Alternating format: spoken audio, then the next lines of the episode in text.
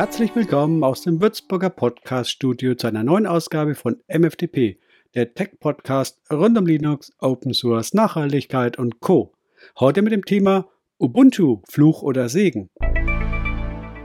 Die Linux-Distribution Ubuntu dürfte nach wie vor die bekannteste Linux-Distribution sein.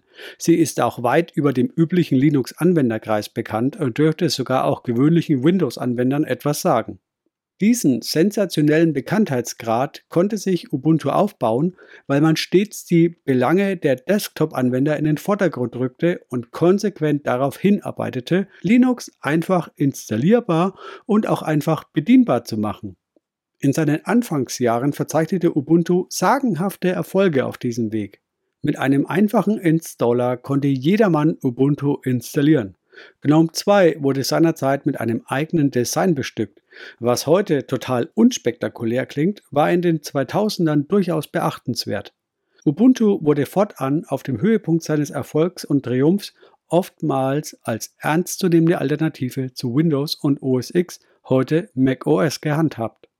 Canonical wollte Ubuntu zum konvergenten Betriebssystem machen.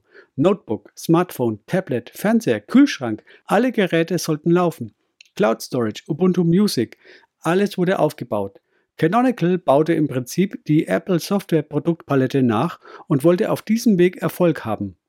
Die Pläne gingen sogar so weit, dass man mit Unity einen eigenen, zwar auf GNOME noch aufsetzenden, aber dennoch souveräne Linux-Desktop veröffentlichte.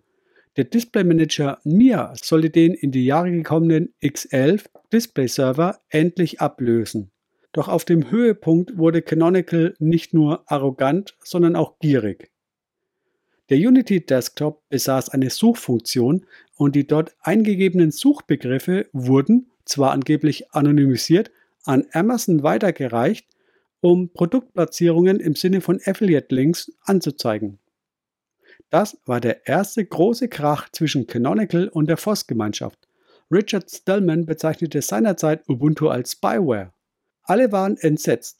Der Druck kam auch bei Canonical an, sodass man zum späteren Zeitpunkt die Option anbot, die Internetsuche zu deaktivieren. Doch der Bruch war da. Das Verhältnis war fortan belastet. Der Schritt von Canonical, den Linux-Desktop zu monetarisieren oder auf diese Weise zu monetarisieren, wurde auch nicht mehr verziehen. Der Fortschritt von Ubuntu gerät ins Stocken. Im Jahr 2017 verkündete Mark Shuttleworth große strukturelle Veränderungen bei Canonical, die auch Ubuntu betrafen. Alle bisherigen Eigenentwicklungen, wie zum Beispiel Unity, Mir oder Ubuntu Touch, wurden aufgegeben und eingestellt. Ubuntu wurde ein Desktop- und Serverbetriebssystem, das nur als Basis der geldbringenden Canonical-Produkte dient.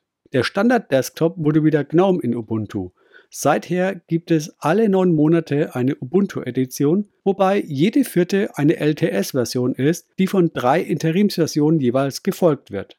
Interimsversionen bekommen insgesamt neun Monate Pflege, LTS-Versionen fünf Jahre. Ubuntu ist als Desktop und Server kostenlos erhältlich. Man könnte jetzt vermuten, dass nachdem alles wieder auf Null zurückgesetzt wurde, alles wieder gut ist. Das ist wie Schrödingers Katze, zugleich wahr und falsch. Die einstigen Canonical-Entwicklungen werden weiter von freiwilligen Entwicklern gepflegt. Doch der einstige starke Zugwind ist raus. So dümpelt Unity noch immer in Version 7 vor sich hin, wenn auch gleich nach mehreren Jahren mal ein neues Point Release erschien. Ubuntu Touch wird von UB Ports Entwicklern gepflegt, basiert aber noch immer auf Ubuntu 16.04 LTS. Zwar wird der Unterbau derzeit modernisiert, doch ist die dafür benötigte Zeit dennoch recht lange. Andererseits, wer zuvor Ubuntu mit GNOME nutzte und Unity nie mochte, dürfte die Entwicklung in gewisser Weise vielleicht sogar begrüßt haben. Denn der Umweg über das mittlerweile eingestellte Derivat Ubuntu GNOME ist somit obsolet. Ubuntu ist wieder ins Bett von GNOME gestiegen und ist weiterhin eine beliebte Linux-Distro. Ubuntu als Fluch. Ubuntu ist nicht unabhängig von seinen Entscheidungen, sondern setzt um, was Canonical entscheidet. Das wird missmutig von vielen mit Fokus auf der Idee eines Gemeinschaftsprojekts, wie es Debian zum Beispiel ist, betrachtet. Canonical drückt seine Ideen bei Ubuntu durch, ungeachtet, ob es die Gemeinschaft gut heißt oder nicht. Prominentes Beispiel hierfür aus heutiger Zeit ist das Snap-Paketformat, welches in direkter Konkurrenz zu Flatpak und AppImage steht. Dafür kommt Snap auch überwiegend nur im Ubuntu-Kosmos zum Einsatz. Die meisten anderen Distros bevorzugen Flatpak und nur wenige unterstützen direkt von Start an auch Snap. Zwar versucht Ubuntu dahingehend zu argumentieren, dass aus der Perspektive der IT-Sicherheit Snap sicherer sind und einfach zu warten seien, dennoch ist der Standard derzeit Flatpak. Auch bei Flatpak ist das Thema Sicherheit nicht unumstritten. Dennoch setzen fast alle Distros neben dem nativen Paketformat auch auf Flatpak. Ubuntu als Segen. Ubuntu kann man auch als Hautdegen sehen, der manches ausprobiert, wo anderen entweder der Mut fehlt oder wo keine entsprechenden Ressourcen verfügbar sind. Ja, Unity und Ubuntu Touch waren in gewisser Weise Fehlschläge, doch daraus entstanden neue Projekte, die jetzt weiterleben. Ubuntu bringt immer wieder auch Konstellationen des Wettbewerbs, die an mancher Stelle anspornen und etwas noch Besseres hervorbringen können. So sehe ich Snap persönlich zwar nicht vorteilhaft, dennoch begrüße ich das Engagement von Canonical an der Stelle, denn damit wird die Entwicklung bei Flatpak zwangsweise beflügelt. Die Wettbewerbssituation ist meines Erachtens nach also gut. Gäbe es Snap nicht, hätten alle, die im Flatpak-Umfeld entwickeln, möglicherweise weniger Antrieb, Innovationen und Verbesserungen zu bringen. Ich sehe eine gesunde Konkurrenzsituation. Ubuntu Desktop wird seit Version Ubuntu 22.04 wieder besser. Es steckt augenscheinlich wieder mehr Mühe im Desktop als zu Ubuntu 20.04, wobei das Ubuntu Design Team mit Yaro auch bei 20.04 keine schlechte Arbeit ablieferte. Der Ubuntu Server ist kostenlos erhältlich. Wer Support hier benötigt, muss zahlen. Das ist in Ordnung.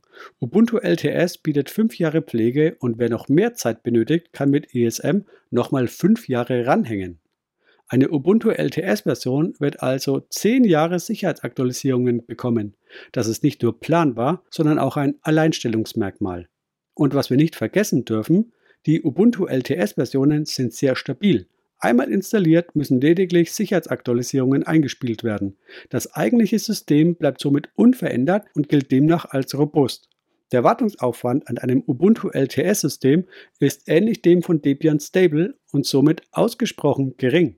Wer also ein System haben mag, das einfach läuft, ist bei Ubuntu LTS gut aufgehoben. Fazit. Wir können alle Vorteile auch als Nachteile und umgekehrt auslegen.